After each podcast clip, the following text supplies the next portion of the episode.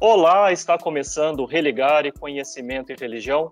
Hoje eu recebo o sociólogo Pedro Ribeiro de Oliveira. Nós vamos falar sobre religião e sociedade, o caso do cenário brasileiro.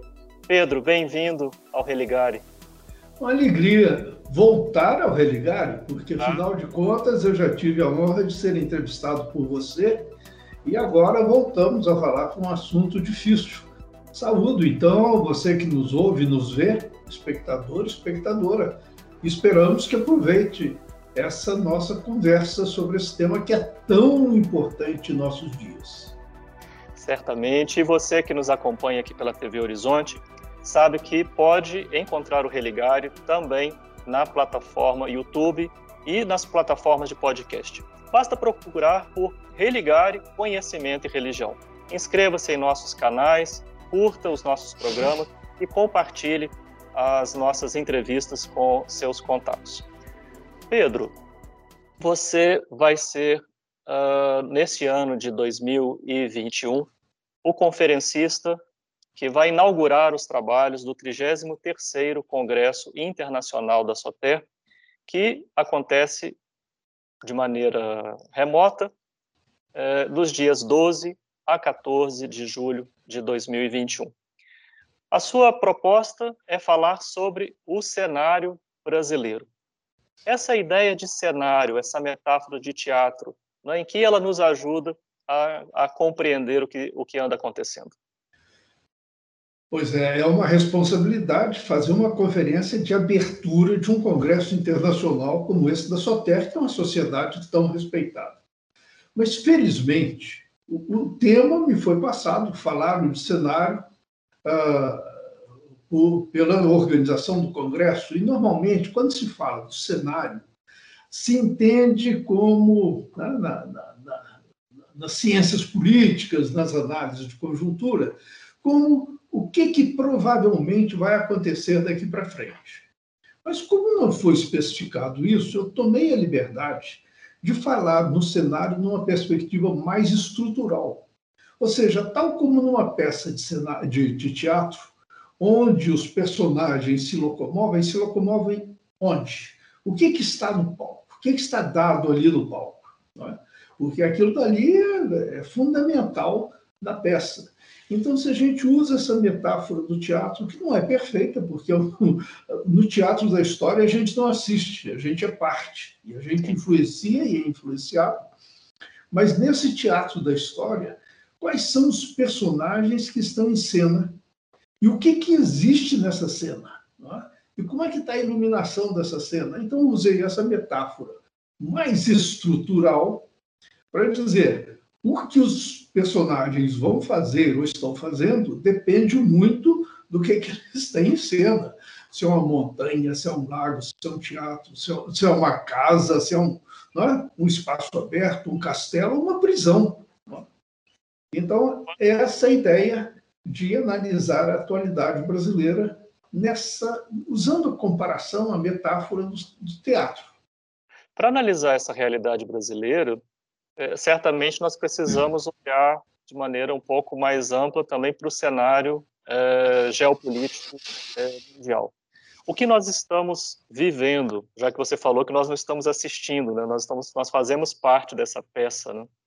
O que nós estamos vivendo no momento atual no Brasil, de que maneira é, dialoga com as questões mais globais, digamos assim? Olha, eu acho que nós não podemos esquecer um fato importante, que foi o final da Guerra Fria em 1988, 89, 90, depende aí, os historiadores divergem, mas foi um momento em que aquela disputa entre União Soviética e Estados Unidos terminou com a vitória dos Estados Unidos. A economia dos Estados Unidos passou a ser o polarizador da economia mundial, não tinha mais um, um polo contrário. o, o mercado neoliberal se tornou globalizado, né? foi a chamada globalização. E você sabe porque as pessoas falam a globalização, mas sem dizer de quê? Eu sempre digo, a globalização do mercado. O mercado tornou-se realmente universal, global, ele foi para todo canto do mundo. Então, mas nesse momento de, de, de transição da globalização, foi também um momento, né, uma primeira reação. Houve essa globalização, mas logo em seguida houve uma reação, especialmente na América Latina, em outros lugares do mundo também, mas que foi ali entre final dos anos 90, 1998, por aí, na Bolívia, eh, Peru, Equador, até, vamos dizer, até mais ou menos 2013, 2012, não, mais ou menos, uns 15 anos, que foi 15 anos que na América Latina houve processos de social desenvolvimentismo, né? um desenvolvimento da sociedade, da economia, mas com abertura para a inclusão das massas populares que tinham ficado fora do desenvolvimento industrial clássico. Foi no Brasil, claramente, governo Lula e Dilma, né? que a gente chama social desenvolvimentista.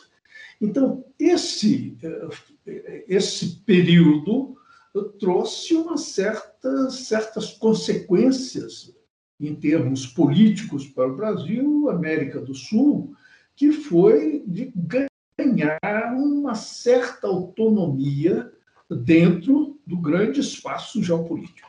Ora, tem um complicador aí que é a crise financeira de 2008.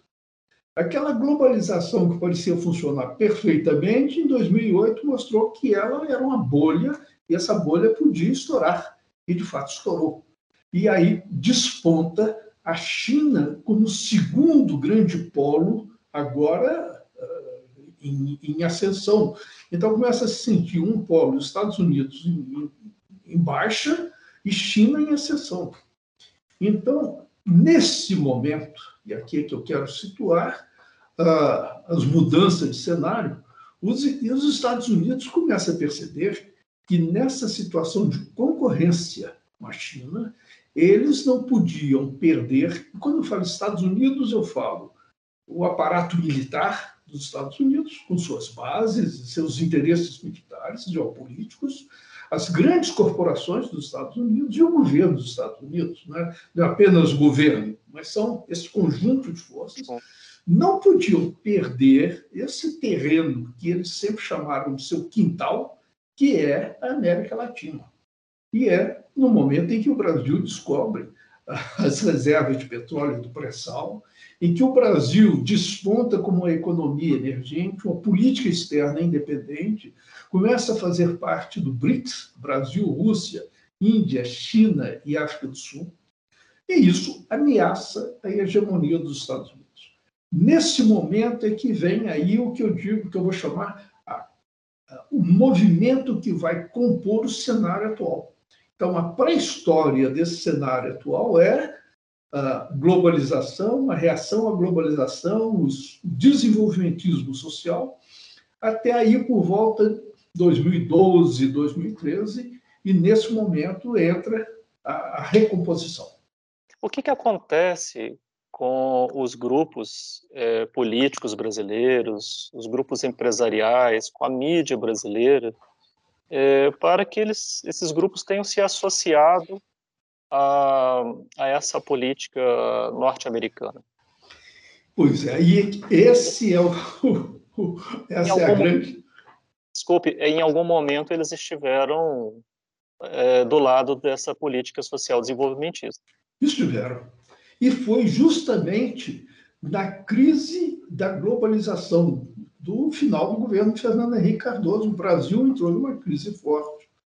Lula despontava como candidato e, diante da possibilidade dele ganhar, e para favorecer a, a, governabilidade, ele fez a chamada famosa Carta ao Povo Brasileiro, que era uma carta em que ele se comprometia a não fazer as reformas estruturais. Eu chamo de reformas estruturais. Reforma agrária não foi feita, reforma fiscal não foi feita e a, a auditoria da dívida externa que não foi feita. Não é? Então ele abriu mão disso, é? dessas, dessas, dessas reformas, em compensação essas classes dominantes que agora a gente fica sabendo, né? hoje o chefe, da, o secretário da Receita Federal fala são 20 mil e 20 mil e um, 20.870 pessoas que têm uma renda total de 203, 230 bilhões de dólares, de, de reais, é? e que não, passam, não pagam imposto de renda. Pagam no total de imposto 1,5% dos seus ganhos. Então, esses 20 mil muito ricos são privilegiados. E nesse momento da crise, aquele que eles aceitavam, uh, vamos fazer o pacto com Lula. E, e o governo Lula vai ser bom para os banqueiros, para os trabalhadores, para os desempregados, e de fato foi, mas isso enquanto estava crescendo. Agora, no momento da crise, esse grupo se retraiu e disse: opa, agora nós precisamos de um governo que de fato nos defenda. Né? Então, eu acho que eles buscaram, bom, agora nós estamos, vamos acabar com essa brincadeira de ficar crescendo e dividindo lucro, porque diante da crise, vamos buscar uma defesa, vamos pegar um governo que nos defenda. O que, que é, então, a gente passa para um outro ato desse cenário, que é ali em torno de 2013, 2016. Isso. É o período em que essa, eu não chamo de elite, porque elite supõe ser também uma elite intelectual, uma elite pensadora, uma elite que tem o senso ético, patriótico, etc.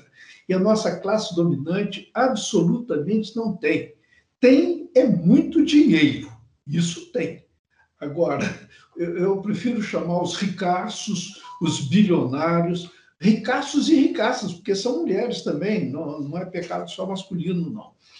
Então, esses, esses bilionários, esses grandes ricos, nesse momento de crise, de dificuldade, eles pegam, eles querem um governo forte e aceitam se aliar a essas forças dos Estados Unidos, das grandes corporações, para colocar para fora o projeto social desenvolvimentista de Lula, na época já com Dilma, e fazer um projeto mais ao seu feitio, ou seja, de controle total da economia pelo mercado.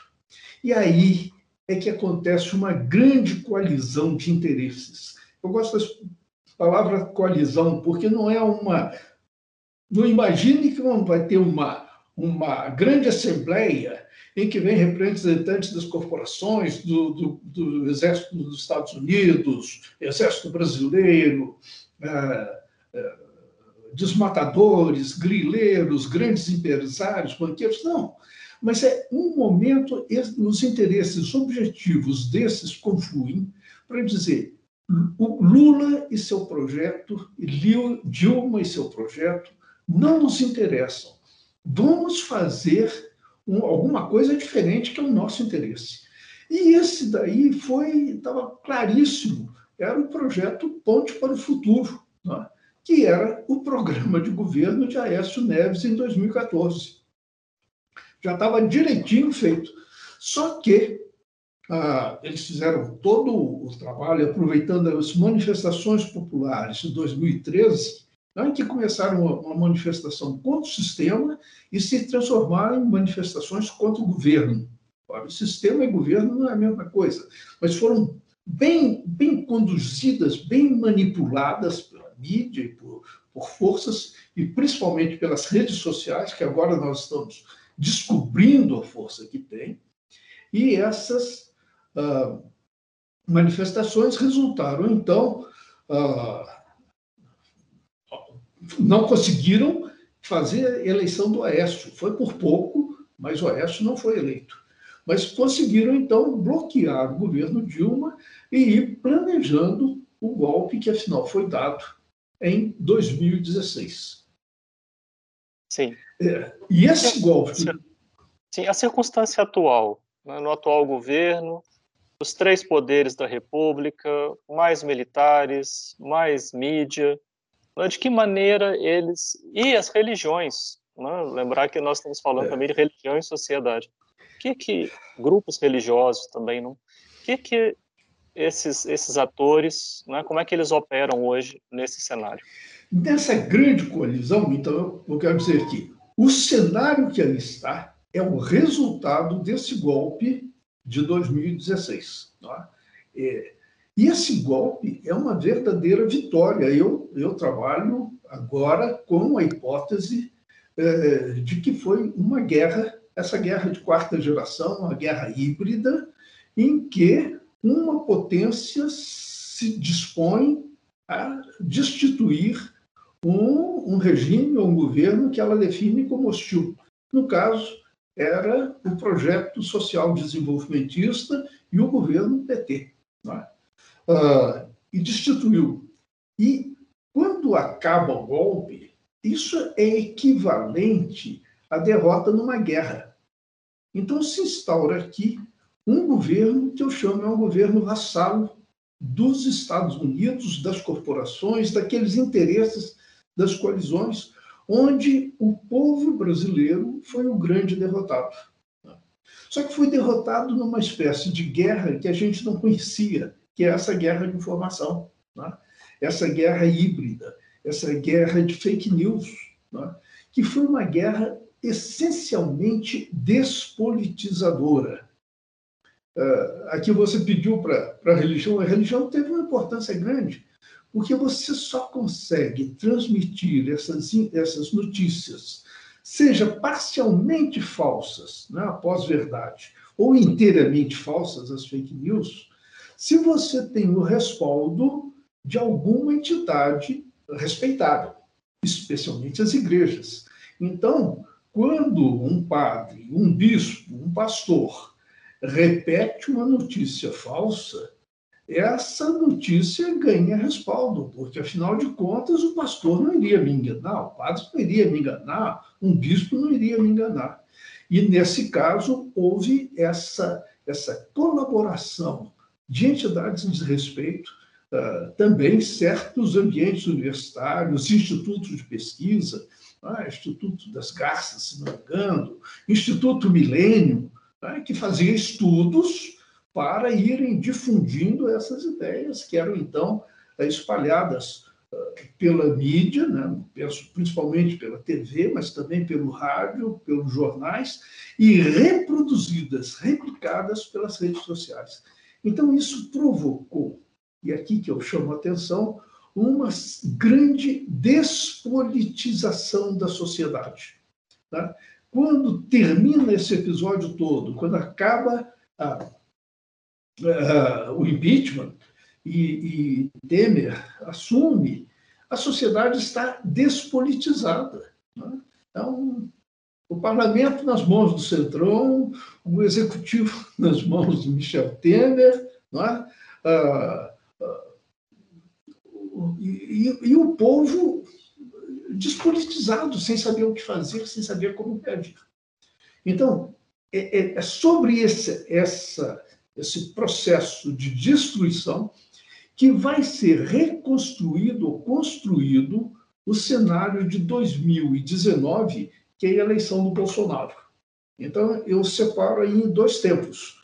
Um é um tempo de destruição do antigo cenário, e 2018, 2019, eleição de Bolsonaro, a construção de um novo cenário, em que acredito que Bolsonaro não seria figura escolhida pelos muito ricos. É?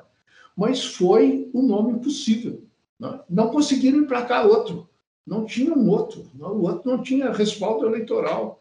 E ele teve, ele, justamente, ele soube trabalhar muito bem com as categorias inferiores das Forças Armadas, das polícias, milicianos, né? madeireiros, garimpeiros, mas, ao mesmo tempo, com um setor importante das Forças Armadas, principalmente no Exército. Né? Não esquecer que o Exército Brasileiro, durante o governo Lula e Dilma, trabalhou como uh, comandante das forças de ocupação da ONU no Haiti. Né? E aí foi um, um, treinamento também muito, muito importante para eles para intervir na política. É quando eles vão fazer as leis de organização, manutenção da ordem. Né? da lei, da ordem.